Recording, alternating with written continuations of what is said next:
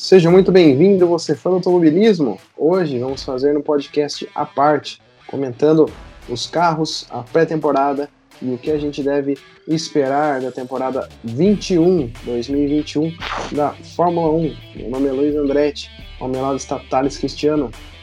Olá pessoal, primeiro podcast do ano falando sobre Fórmula 1, aquele, a categoria Master do automobilismo que a gente sempre ama.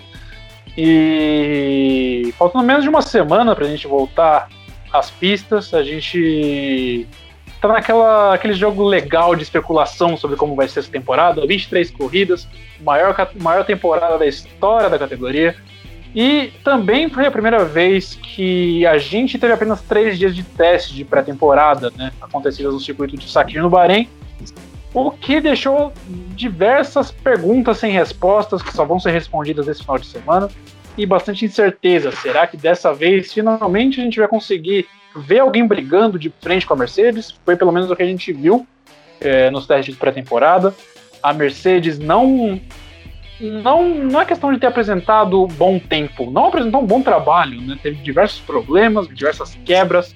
O Hamilton errou na sexta, no sábado, foi sexta, sábado e domingo, apenas de teste. E ele rodou em dois dias, um deles acabou até causando bandeira vermelha. E o que, que, a gente tem para esperar da Mercedes nessa temporada? A dupla se mantém, Hamilton e Bottas. É, um carro parece um pouquinho menos tecnológico do que foi o Mercedes W11 do ano passado, com aquele DAS que foi banido para essa temporada.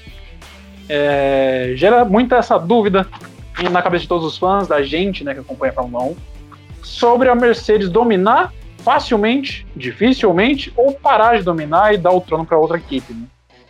É tudo que ah, os fãs esperam, né? A gente sempre não torce contra, mas a favor de uma é, temporada mais disputada, porque a gente tem muitas incógnitas, talvez sim, né, não é uma fórmula mágica.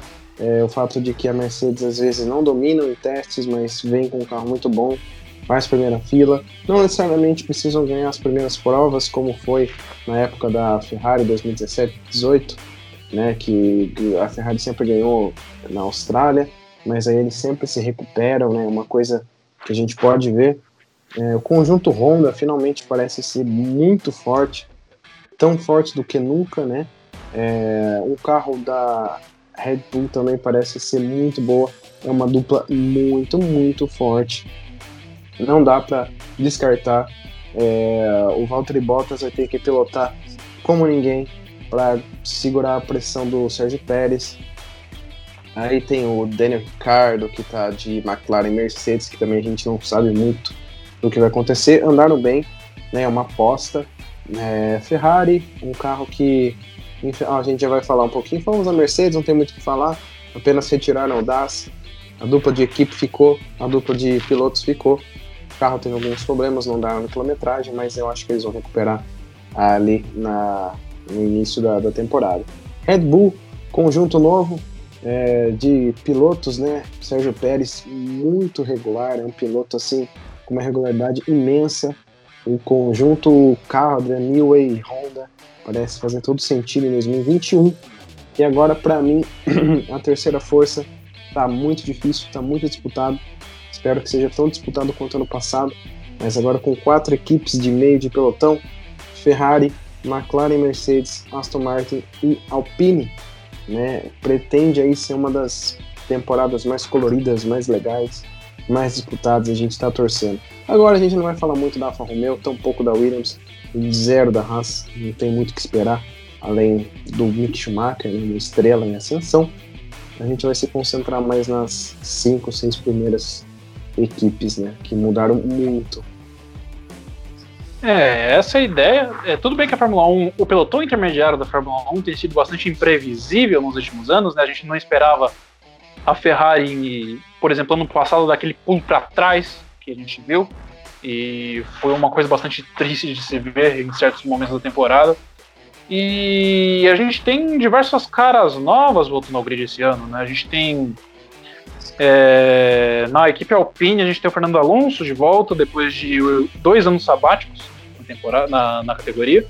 19 e 20 ele não participou da Fórmula 1, fez algumas provas esporádicas no Rally, é, fez as 500 milhas de Janápolis em 2020, em 2019 não conseguiu se classificar, e agora volta a competir em tempo integral em uma categoria de nível mundial. E a Alpine basicamente sempre deu o voto de confiança que o Alonso precisa para poder trabalhar, né? É, desde o começo de tempo, desde o começo de carreira dele, né? Quando ainda se chamava Renault, na época do bicampeonato dele, é, a dupla Alonso, é, Flávio Briatore e a equipe francesa combinavam muito bem. Na segunda passagem dele não foi tão eficaz assim, porque a Renault já estava em decadência. Mas é, os franceses contam com isso nessa repaginação da equipe para voltar, voltar, a competir na metade de cima da tabela. Né? É, a gente lembra que o Cyril Abitbull foi demitido da equipe Alpine, destituído do cargo. A gente não sabe ainda quem vai ser o novo team principal da equipe francesa. Porém, é esse cenário que Esteban Ocon e Fernando Alonso enfrentam perante essa temporada de 2020. É, lembrando que ano passado a Alpine Renault conseguiu três pódios, dois com Daniel Ricardo e um com Esteban Ocon. A, o objetivo inicialmente é aumentar essa meta. Né? Com certeza. É, a Renault que tem tudo para ser uma equipe vencedora, porém a gente sabe que tem muitas dificuldades. É, não é só ter um motor V8 como era antigamente, ter um carro legal. Agora vai muito além disso. É, a gente torce, né? O piloto da era clássica, como Raikkonen, Hamilton, Vettel e Alonso, os, as quatro estrelas que vão estar nessa temporada. A gente deseja tudo de bom para ir para a Alpine, tanto quanto a Aston Martin, que também teve alguns probleminhas, mas a gente sabe que se continuar igual no passado, que era Racing Point, naquele carro polêmico, com certeza alguma coisinha vai acontecer. Vettel não é bobo nem nada, é um cara tetracampeão do mundo, com certeza aí vai dar trabalho. E aí a gente faltou também falar um pouquinho da McLaren Mercedes. Eu acho que para muitos é uma equipe que todo mundo está esperando. Foi uma parceria, uma das mais vitoriosas que a Fórmula 1 já viu. Né? Começou ali em 1996, com, ainda no projeto da pintura Marlboro, depois passou para a West. E entrou em decadência quando a Mercedes AMG começou a dominar em 2018, já com o carro horrível da McLaren, pularam para a Honda, foi um desastre. Se reestruturaram com o Honda, né, com o Renault, agora voltaram aquela parceria da Mercedes. A gente espera uma disputa muito legal, Lando Norris e Danny Ricardo, uma dupla muito sadia, né, muito saudável, é, e a gente quer ver disputa, né, a McLaren lá na frente, tanto quanto a Ferrari, e é isso aí. É, a McLaren, é, a gente teve uma declaração do Lando Norris, né, falando que não gostou da decisão da equipe de gastar os tokens de desenvolvimento no motor Mercedes, né? É, ele alegou que o motor Mercedes já é suficientemente bom, tem outras partes do carro para evoluir. Foi o argumento dele. É, a gente tem o Lando Norris, que é uma estrela de ascensão de fato na Fórmula 1. Ele, ano passado conquistou seu primeiro pódio, logo na primeira etapa da temporada passada, é, na Áustria. E vem. A gente vem a gente assistiu Drive to Survive, todos nós fãs de Fórmula 1, a gente viu o bom relacionamento que o Lando Norris tinha com o Carlos Sainz na equipe, e a tendência é com o Daniel Ricciardo isso aumentar ainda mais. Que são os dois pilotos mais boa praça do grid, eu diria, né? E esse ambiente de trabalho legal talvez traga os bons resultados que a McLaren precisa para voltar a brigar lá na frente, né? E a gente tem um piloto a gente tem um piloto muito experiente, que é no caso do Daniel Ricardo, né? Um piloto com diversas vitórias já na categoria, vivência em equipes grandes, equipes pequenas, equipes médias, que de certa forma é o cara que mais agrega uma equipe hoje em dia num grid da Fórmula 1, é o Daniel Ricardo, porque ele tem vivência em todo tipo de equipamento e é um cara muito habilidoso. Então a McLaren tem tudo para ganhar dessa dessa experiência que o australiano traz e certamente vai ser bastante interessante ver como esse conjunto funciona nas pistas quando eles entrarem é, no circuito do Bahrein nesse próximo final de semana. Quanto a Aston Martin, que você comentou, a gente tem um cenário totalmente desconhecido, na verdade. Né? A gente tem um carro que aparentemente é semelhante ao, à bolha da Mercedes, como foi temporada passada, naquela velha discussão da Mercedes Rosa. Esse ano, como o regulamento não permite fazer um carro inteiro do zero, o carro é bastante semelhante com o que foi da temporada passada, mudaram algumas peças no assoalho. alguns componentes do motor, ou motor em si, na verdade, né? Mas a aerodinâmica em si praticamente continua a mesma. Né? Não vai ser como ano que vem, que a gente vai ter uma mudança drástica em todos os setores do regulamento. É, o Vettel chega é, depois de uma temporada ruim dele como piloto e dele como empregado de equipe, vamos dizer assim, porque o ambiente era muito tóxico na Ferrari, ele não conseguia trabalhar. É, os italianos não tratam bem os pilotos, o Charles Leclerc é um piloto jovem, mas eu temo que um dia isso possa prejudicar a carreira dele na frente, né? Ele é muito talentoso, mas não está conseguindo desenvolver esse talento que ele tem, muito em função dessa ignorância dos italianos, né? E enquanto na Aston Martin a gente tem um ambiente, um ambiente aparentemente enxuto, a gente tem um time principal muito competente, que é o Otmar Safnauer, a gente tem um Lance Stroll que, querendo ou não, muitos criticam ele, mas há pilotos piores no grid, por incrível que pareça. E o Vettel que tem tudo para agregar essa equipe, né? Todo o know-how de um tetracampeão mundial, 53 vitórias na, na, carreira. E é uma excelente oportunidade que ele tem de não encerrar a carreira por baixo. Né? Com certeza, é, a gente falou tudo sobre o que a gente espera, né? Então vamos falar um pouco sobre as equipes de trás, porque a gente sabe que é muito difícil, né? Quando ali você vê uma Haas, uma Williams, talvez a Alfa Romeo, ela vem andar bem. A gente esqueceu de falar também da Alfa Tauri, né? Como a gente poderia esquecer, né? Com o Yuki Tsunoda, menino muito rápido, vai dar muito trabalho pro Gasly. É, ele teve só três anos de categoria, dois anos né, de categoria, não, três anos, né? A Fórmula 4, 3 e a Fórmula 2. Seu primeiro ano já ficou em terceiro lugar. É, tem tudo para ser um bom piloto, né? Tirar esse estereótipo de pilotos do japonês na Fórmula 1 não é bom. Gasly tem muito a se preocupar. E eu acho que é isso. É, como eu disse, equipes do fim de grid não vão talvez fazer tanta diferença.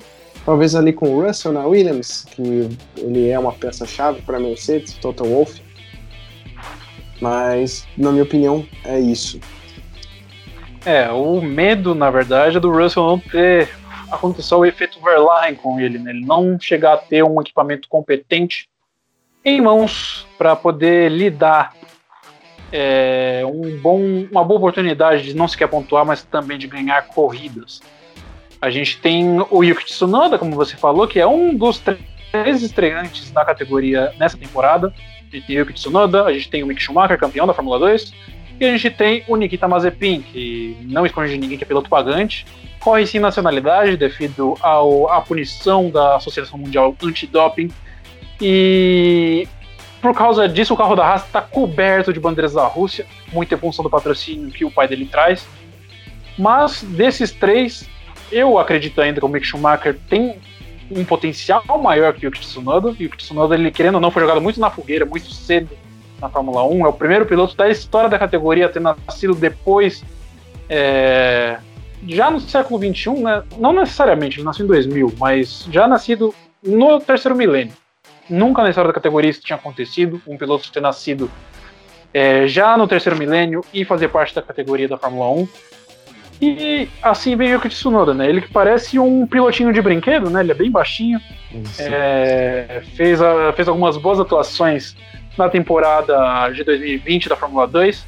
Acabou, acabou deixando o título escapar devido a falhas mecânicas e alguns erros bobos dele no começo da temporada, como era normal de um novato, né? Lembrando que ele fez apenas um ano de Fórmula 2 já subiu para Fórmula 1, uma coisa bastante rara de se ver são nomes de como Leclerc, Charles Leclerc e outros, o próprio George Russell, fizeram apenas um ano de Fórmula 2 e subiram para Fórmula 1.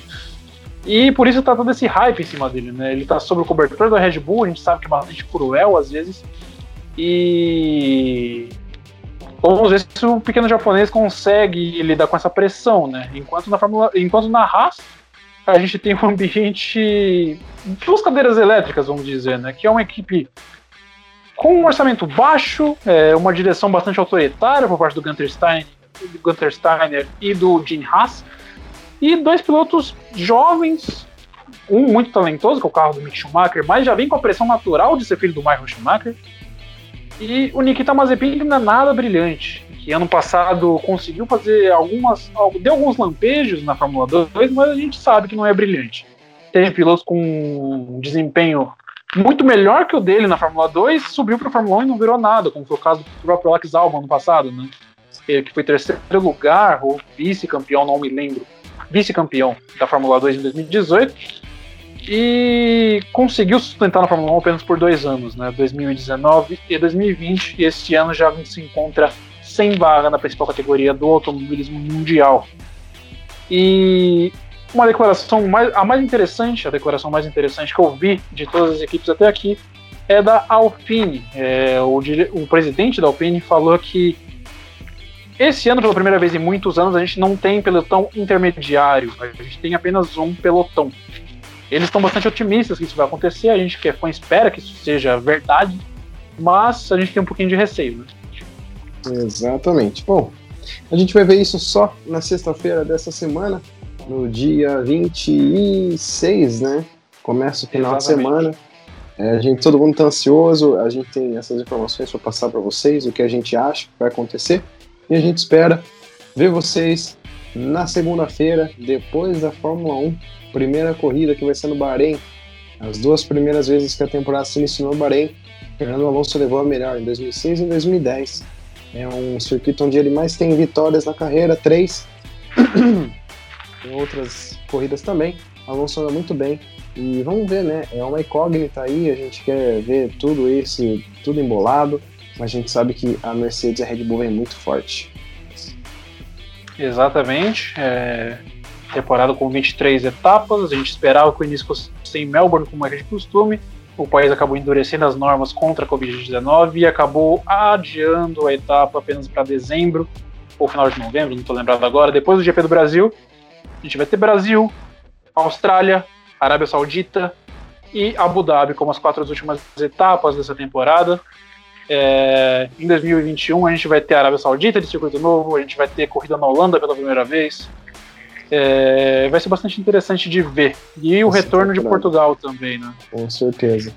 Essa é uma temporada recheada de muita coisa nova que a gente não viu. Cores, caras, pistas muita coisa. Espero que você tenha gostado.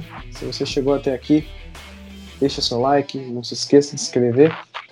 Ao meu lado está o Thales Cristiano e eu sou Luiz Andretti. Até a próxima.